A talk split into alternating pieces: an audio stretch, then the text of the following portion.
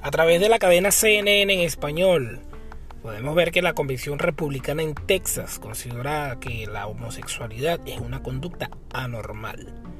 El Partido Republicano del Estado de Texas adoptó este fin de semana una resolución que desconoce la legitimidad de la victoria del presidente Joe Biden en las elecciones de 2020. Los republicanos también aprobaron considerar a la homosexualidad como un estilo de vida anormal.